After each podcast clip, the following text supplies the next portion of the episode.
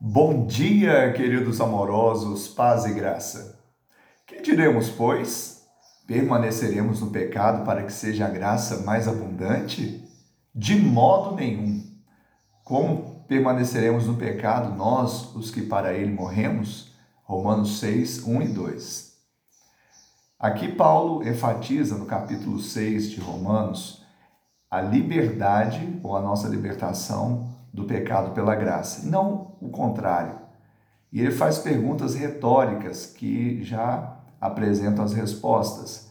Como alguém que morreu para o pecado pode viver no pecado ou para o pecado? Essa é a nossa realidade agora. Estamos mortos para o pecado, para o mundo e vivos para Deus.